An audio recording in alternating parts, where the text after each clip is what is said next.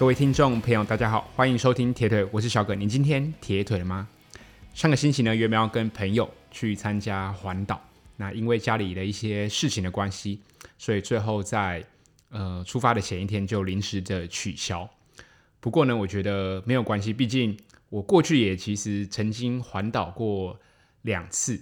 那第一次的时候，我觉得印象很深刻，是那时候算没有骑完，然后骑到一半就呃发烧生病，所以有一些路段呢是用搭火车的一个方式。那第二次的话，嗯、呃，我记得呃只有在就是那时候对于骑车还不是很擅长，所以在苏花的那个路段呢，就最后决定还是用搭火车的一个方式。那其实最近这两三年。嗯，骑车其实已经变成一种代步工具，所以苏花那一段，嗯、我骑了其实不下数十，应该三次左右，对，所以其实那段已经非常熟悉，再加上苏花改的一个呃原因，呃，那那一些路段其实比较少有一般的车辆，嗯、主要都是呃单车、机车或者是一些呃大卡车在那边，呃，原本旧的一个苏花公路在那边行驶。所以基本上呢，只要注意安全，那一边是没有什么样的一个问题。同时，上个周末我知道有非常多的七零点三的一个比赛，那也有很多职业的选手来参加。不过这一集呢，想跟大家聊一些呃稍微比较沉重一点点的议题。那主要就是呢，Tim Modano 他上的 Rich Road 的 Podcast，那里面他聊了非常多，呃，尤其是在他二零二一年他参加。比赛之后啊，在过程当中心脏不舒服的一些经历、一些心情的一个分享跟抒发，那我觉得这个他的分享的一个过程是非常适合拿出来跟大家做一个分享。那其实 Rich Road 的 Podcast 里面有非常多嗯丰富的一个内容。那如果你真的英文比较好的话，我觉得你就可以直接听他的 Podcast，就不需要。就看一些字幕等等的。那其实我英文比较没有那么好，所以我看这个 podcast，我主要主要都是用 YouTube 来去看，然后打开 YouTube，它会自动翻译。当然我知道有些翻译并不是那么精确。那如果我觉得这个地方比较重要，然后又需要比较精确的一个文字呢，我就可能去看原文，然后去翻译。那大部分的时候呢，它其实翻的都是非常 OK，所以我会透过 YouTube 的方式直接。来看一个完整的一个访谈，这样子。那聊到 Tim Modano，我想过去有几集有聊到这位选手。那有在关心呃职业选手的，应该都知道这是一位呃非常厉害的一个老将。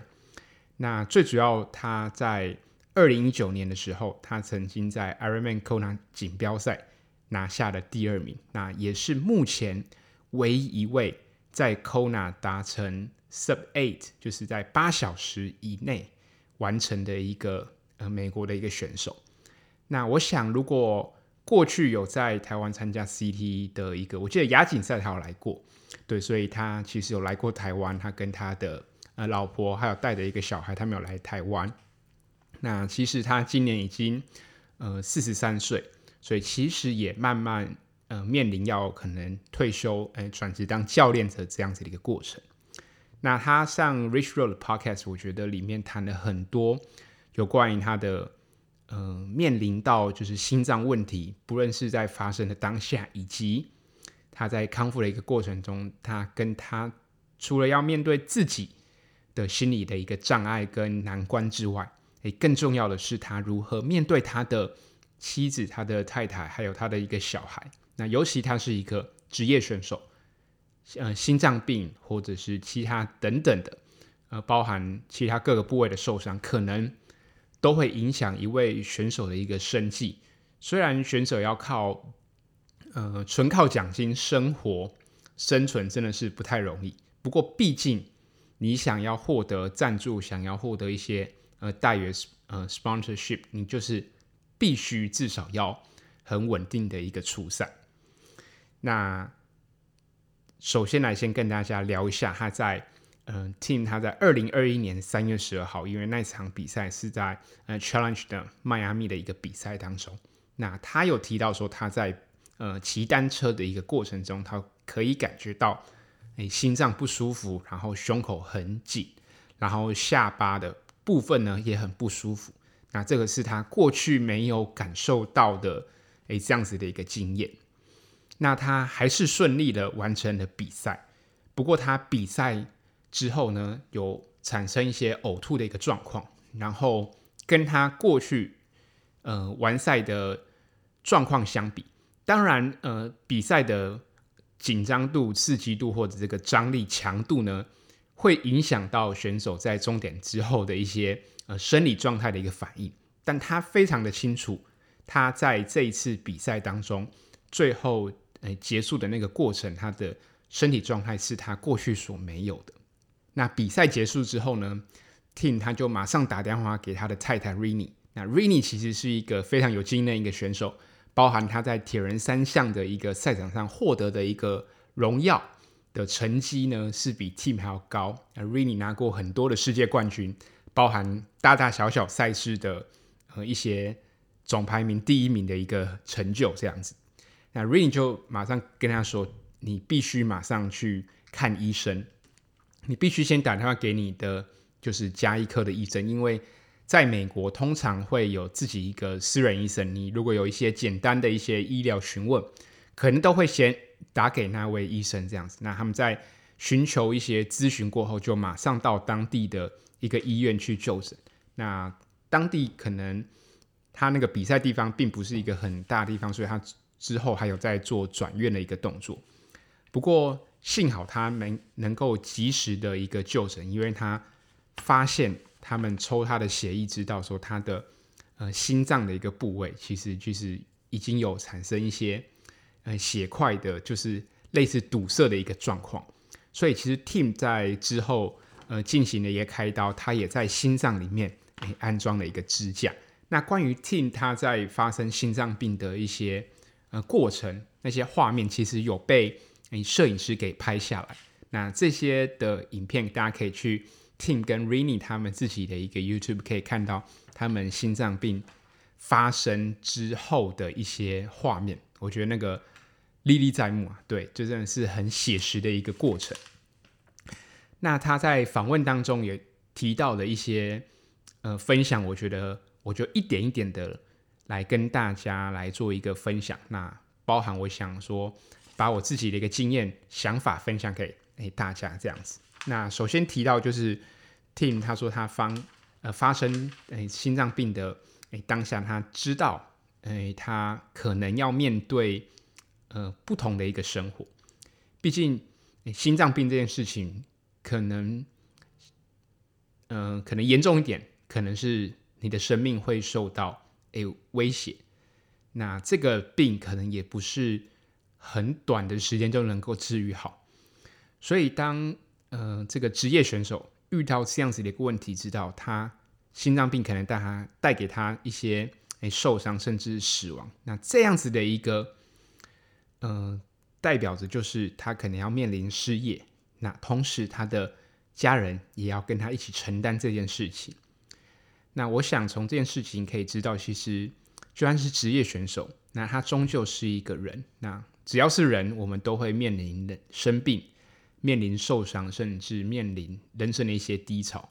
那其实我自己觉得，铁人看起来非常健康。那其实铁人平常不太生病，但是生病起来真的是要人命。那包含过去，嗯、呃，像我之前得到肠胃炎，或者是像得到 COVID。你发生当下，你就会觉得，哇，怎么身体可以那么虚弱？然后你原本哎兴致很高昂，然后想要参加比赛，或者是你想要投入训练，那结果一个重病，可能让你三四天是，你连想动的欲望都没有。它可以让你从呃一百分的一个状态，马上掉到 OK 二十分、三十分，甚至你完全不会想运动这件事情。那在 Tim 他手术醒来后的第一件事情，那医生就告诉他，他说：“先生，你必须考虑换一个工作。”他等于就是叫 Tim，他说：“你要接下来要参加比赛，基本上是不可能的。”那我觉得很好笑的是，就是，嗯、呃，Tim 他在这个 Podcast 分享说，当医生讲完话的时候，他旁边的护士就把那个医生叫到旁边说：“哎，医生，你不能这样讲啊！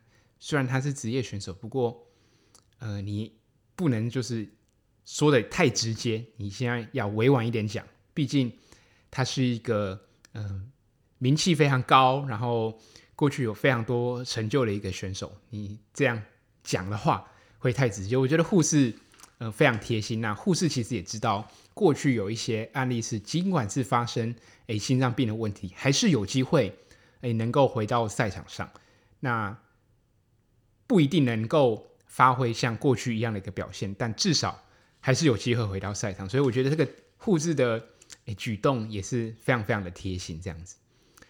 那我我想到说，如果我今天就是受伤，或者是 maybe 像 Tim 一样，比完赛竟然会出现在。医院，我想大家第一件事情，包含我每次受伤，像可能脚啊、阿斯里、阿基里斯腱不舒服，诶等等，或是你怎样又去看那个复健科等等的，那你我想大部分的听众朋友受伤的第一件事情就是问医生，请问我还能运动吗？我想大家都不先不关心伤怎么好，都先关心是说，诶，我这样的状况还能从事什么样的一个练习？那我这样的一个状况还能做什么样强度的一个训练？大家反而诶受伤的时候，就对于训练呢的渴望呢是非常非常的高。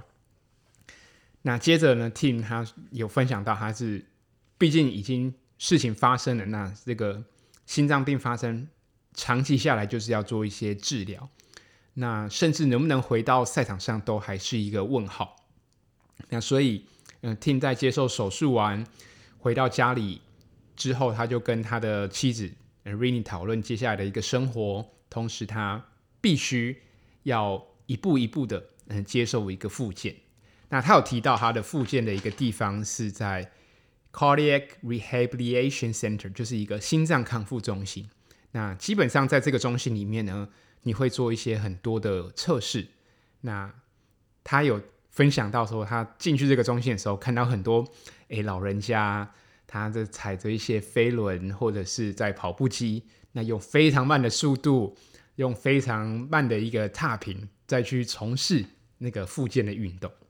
但 Tim 他是一个职业选手，所以他没有想到他有一天竟然会跟诶前面这些诶老人家，或者是心脏有疾病的，嗯、呃，这些呃病患吧，对，能跟他们在。一个同一个空间需要做同一件事情，那结果呢？他在做跑步测试的时候发现，哇，跑步机的速度不够快啊！对，所以他们最后还用训练台，然后把他的单车也一起搬过来。在复健的一个过程当中，呃，除了医生、护士、护理师的护理人员在旁边之外，也包含 team 的一些教练也在旁边，所以这个。画面呢，看起来是蛮有趣的，就是过去可能这个心脏复健中心都是 for 比较看起来比较虚弱，或者是嗯，还没没办法从事一些很激烈运动的一些呃患者在复健中心。没想到现在换一个铁人三项职业选手会进到这个里面，我那个画面我觉得应该是非常非常的有趣。那 当然，其实 Tim 也分享。到说他在复健的过程，面对自己的小孩跟他的太太，那我想很多诶听众朋友在玩铁人三项的，有很多人都是有一个家庭。那你的身份可能是一位父亲，或者你 maybe 你可能已经当爷爷了，都有这样的一个可能。那其实当有家庭之后，不论你们小孩，其实我们的诶风险意识自然会提高。所以 Tim 提到他其实在。呃，复健的一个过程当中，他尽量都选择诶待在室内骑训练台。那我想这也是训练台的好处。毕竟，如果这个心脏病复发，那你又在户外一个人的时候，我想真的发生事情的当下，有很多是呃不可避免的一个状况会产生。所以，Tim 他选择呃在室内训练台去做他的一个训练。那同时，我想。他也分享到说，他每次在训练台的时候，他就会看一下他老婆 Rini 的一个脸色，然后看到他的小孩。因为我想，另外一半在当你或是你的家人，当你知道你的心脏有问题的时候，然后又看着你，呃，骑着训练台，他似乎不能说什么，对不对？就他要劝劝你说不要练吗？好像也不对。那他要跟你生气吗？好像也不对。我想那样子的一个诶尴尬，或者是你知我知，但不能说破的那样子的一个气氛当中，我觉得是很难受的。那这个东西可能无时无刻会影响，就是诶家庭的一些氛围。那我觉得很重要的是。他的妻子选择去默默承担这一切，她知道她的老公还想要继续比赛，所以她选择支持他。她没有让这样子的一个事情对他们的一个家庭有产生太多的负面的一个影响。那当然，他 team 他主要的一个复健时间，也刚提到他发病是在二零二一年的三月。那基本上二零二一年。呃，在尤其是在亚洲国家，还是属于一个疫情比较诶蔓延，需要被受到呃风险控制的一个过程。所以其实呃，在二零二一年的时候，Tim 他选择在室内训练。其实我觉得，诶，也在这样子的一个环境跟时空背景之下，也是一个得到一个非常好的一个安排。毕竟二零二一年的比赛相对现在来说没有那么多，还有很多的。诶，地方可能面临疫情的一些威胁，这样子。那他在手术之后，应该说他在发病之后，经过了一些复健康复。那他在二零二二年，呃，比了一场 Ironman，那是他复出的第一场比赛。那那场比赛是 Ironman Des Moines，那这个是在美国的一个比赛。那他最后的一个成绩是八小时。十分有零七秒，他获得第三名的一个成绩。那同时，他用这样子的一个成绩获得去年嗯 Kona 锦标赛的一个资格。那他在那场比赛游泳游出了四十八分五十四秒，那单车骑出四小时十二分，那最后跑步跑了一个三小时零一分的一个成绩。那他在那个 Podcast 有分享到说，诶，其实他在这场比赛的过程当中。在跑步的路段，他其实是呃非常的一个煎熬。不过这个煎熬不是因为他诶心脏的问题，而是他觉得他好像撑不太下去。不过他想到他从呃心脏病发生之后，然后中间的一个过程等等的，他选择诶坚持下来，最后算是逆转超前，获得了第三名这一个成绩。所以从 Tim 的分享当中，我觉得这个。过程我觉得让我非常非常的有感，我不知道大家有没有觉得，就是，嗯、我们今天有一个非常好的一个身体，尤其我们可能，呃，在那准备训练的过程当中，可能遇到一些诶受伤或者是诶生病的一个状况，那那时候我们可能面临到一些低潮。那当我们重新回到训练一个正轨之后，就是尤其是从受伤，然后可以到康复，然后到比赛。我觉得在那个康复过程后所面对到的第一场比赛，诶，我觉得可能我们发挥的不一定是最好，但是我觉得那样子的一个比赛，通常我们的心理状况都不错。我觉得这就是一种诶成长。你知道，能够健康出赛就是诶最大的一个胜利。尽管我们可能在诶过程当中。有些地方没有调整好，但是你从诶受伤生病到可以健康的出赛，我觉得这个过程当中包含心理的一些调试，我觉得就是要经历过这些重重的一个关卡，才能在诶我们的这条路上能够往上的一个成长。对你说，嗯、呃，没有人可能永远都是保持一个健康的身体，当然有些人他可能是。也比较少受伤，那有些人可能比较常遇到一些，诶，呃，受伤的一些等等的样子的一个状况，对，但正是只要有训练，只要有投入，我觉得我们都是承受的一个风险再去诶面对训练这个事情。那当真的受伤发生的时候，如果我们今天，嗯、能够顺利的，嗯、康康复，然后去做一场比赛，我觉得那场比赛赛前的心情，我觉得会相对于其他的时候可能来得更加稳定。对，你会有一种嘿很感激的一个心情去面对那一场比赛。那 Tim 他有提到，就是说他在呃心脏病发生之后，那他其实对于心脏的了解就更多。那他也有这边给选手一些建议，就是说他建议就是呃不论你自己的状况如何，他你可以去了解一下，诶自己的家里面有没有一些遗传史。那像他 Tim 他有提到说，他其实他在父亲那一辈的呃家族呢，都会有一些冠状动脉的问题。那加上 Tim 他可能是运动量比较大呢，加上他他是职业选手的一个关系，所以导致的这样子的一个心脏问题被放大。那如果你只是呃一般的运动，那维持一些诶心肺的一些健康，你可能还不会有这样的一个问题。那同时，team 也给诶选手建议说，你可以去做一些心脏冠状动脉钙化的一个评估。那这个东西呢是非入侵性的，那这是要去做一些断层扫描，因为我有去诶查过这样子，就是一般的健康中心，你可以去医院啊，一些健检中心，你可以去看有没有做这样子的一个东西，叫心脏冠状动脉钙化评估。那通常这个。呃，评估跟检测呢是给四十岁以上的一个人做使用。那你他可能有一些心脏病史，或者是有胸闷、胸痛的症状，或是他可能是诶、三高患者才会去做这样子的一个评估测试。但我觉得，如果有在从事耐力运动，或者是尽管你很健康，我觉得还是可以去做一些检查跟检测。那这个东西我有稍微查了一下价钱。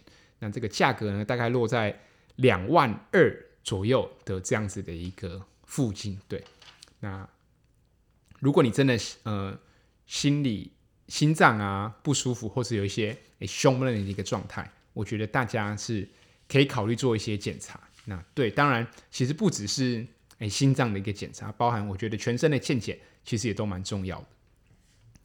那 Tim 他其实是过去是一位。诶，军人，他受到他哥哥的影响，他加入了海军学院。那其实他那时候在海军学院投入了非常多的一个心力，在练游泳跟铁人三项。那他在毕业之前选择了一个海洋工程。那他原本要去，呃，所谓的一个泄爆处理中队了。那那个训练是非常非常严格。不过呢，他虽然最后，呃，有去，然后当然他这个过程当中。呃，没有很顺利的一个完成。不过他在役期结束之前，他有个长官跟他说：“你在铁人三项很有潜力，你应该勇敢去追求呃铁人三项当这个职业选手的一个梦想。”所以 Tim 他说他很感谢过去他在海军那一段时间的一个经历，让他能够诶、接触到铁人三项。那我想有些听众可能诶、过去可能是军职，或者是 maybe 现在也是，我觉得。在军中，对我来讲，影响最大应该就是能够维持规律的一个生活状态。然后，虽然这个环境当中并不是每一个地方都非常要求诶所谓的体能，但是从基础教育开始，诶每天跑步这件事情，确确实实对我影响很大。那包含了一些嗯、观念，或者是所谓的一些诶做人处事。啊，像我可能面对，诶，光起床要折棉被这件事情，OK，我就是会希望说，虽然在家里不用折棉被，但你就是会希望，诶，你出去训练之前，你的床单，诶，嗯，枕头啊，都是摆的好好，整整齐齐。我觉得这个东西在不知不觉、潜移默化之中，对我影响是非常非常的一个大。那在这个 Podcast 的最后面呢，Tim 他有给诶分龄组选手的一些建议。他提到了五点，我觉得可以分享给大家。他说，第一个，呃，不要过度训练。他说，你过度训练就会让你的诶训练呃白费，那反而更造成你身体的一个伤害。那他说，嗯，可以去找一位诶适合的教练。那如果你不想找教练也没关系，你可以找一群志同道合的朋友陪你一起练习。那可以跟你一些。一起训练、一起分享这些一个过程。那第四点呢，他是说，你玩铁人三项并不是你一个人的事情，你要看家人分享你的比赛或分享你训练的一个东西，就算他们没有在从事这样子的一个运动，不过你可以试着把这件事情跟他们分享。那同时，除了训练以外呢，呃，Tim 也建议分龄组选手可以多去了解一些诶营养学的东西，那或者是像单车有一些空气力学的东西，你可以去投入去学习。那这些东西可以帮助你在你的诶训练表现上诶能够更好这样子。好，那节目的最后呢，我想结论一下，Tim 他上这个 Rich Road 的 Podcast，呃，从他的一些诶分享的内容当中，我觉得有几点。我自己归纳出来的一个诶结论跟重点可以分享给大家。第一点，我觉得很重要的就是你平常训练我们自己的身体，那更重要的是在训练之外，我们要更懂得倾听自己的一个身体。我们已经习惯忍耐或者是痛苦这件事情，所以当身体不舒服或者是身体发出警讯的时候，我们很自然而然的第一个反应就是。哦那是因为我可能训练强度太高了，或者是说，诶，这个可能，诶，这个问题可能过一下，诶，睡个觉就没事。但真的是这样吗？那是不是这个东西一直困扰着你，但你其实没有一直去解决？如果真的身体有一些不舒服，或者是你觉得真的有异常的一个状况，我觉得这个东西都是身体在告诉你，你应该要去注意什么。那我觉得现在。不是说，嗯、呃，去浪费医疗资源等等的。那但毕竟，呃，当身体有产生警警讯的时候，我觉得去适度的检查，去照个呃一些断层扫描、X 光等等，我觉得都是很合理的。毕竟我觉得，呃，在训练的前提之下，你是你必须要有一个完整健康的一个身体。那当你检查出如果你刚好检查出有问题，OK，那你就可以去解决。那如果你今天检查出哦，其实你没有问题，那我觉得你可以用更敞开心胸的一个方式去面对你的训练。我觉得这个是呃很重要的一个很重要的一个件事情。那第二点呢，就是诶，我觉得定期健检也是很重要，却经常被忽略的。像我跟我妈妈说，诶，妈，我可以去做那个所谓的。就是刚刚那个冠状动脉钙化的一些检测，他第一个呃回应我的就是说，哎，你为什么要做那个？因为他自己是在健检中心当哎护理长，所以他他第一时间就是问我说，你为什么要做那个？你还年轻啊，对不对？你这个通常都是超过四十岁的人，或者是心脏真的不舒服才去做啊，你没事干嘛做？对，这个东西问到护理人员，他可能就会给你这样子的一个答案，但是。从 Tim 他的一个呃实实际的一个案例告诉我们，很重要一件事情就是有在运动的人跟健康不能画上等号。你过去如果有诶家族史，你有在从事诶比较激烈一点的训练，那 maybe 就算你没有到四十岁，我觉得你还是可以去做一个诶一个检查。对，我觉得这个东西是并没有冲突，不是说。健康检查就是要给，嗯，可能身体比较不健康的人去做，那反而是健康的人常常忽略了，就是做健康检查的这件事情。那第四点呢，我觉得很重要，就是刚刚听他有在 podcast 听到他说要跟家人多分享你玩铁人三项这件事情。我觉得玩铁人这件事情从开始，那开始的时候，maybe 你可能是一个人。但如果你玩了很久很一段时间，你会发现从事耐力运动这件事情绝对不是一个人的事，它可能关系到你的一个家庭，关系到你的生活，关系到你面对人生的一些选择。那我想把这个东西分享给你的家人，我觉得是很重要。那当然不包含只是平常的一些比赛等等的。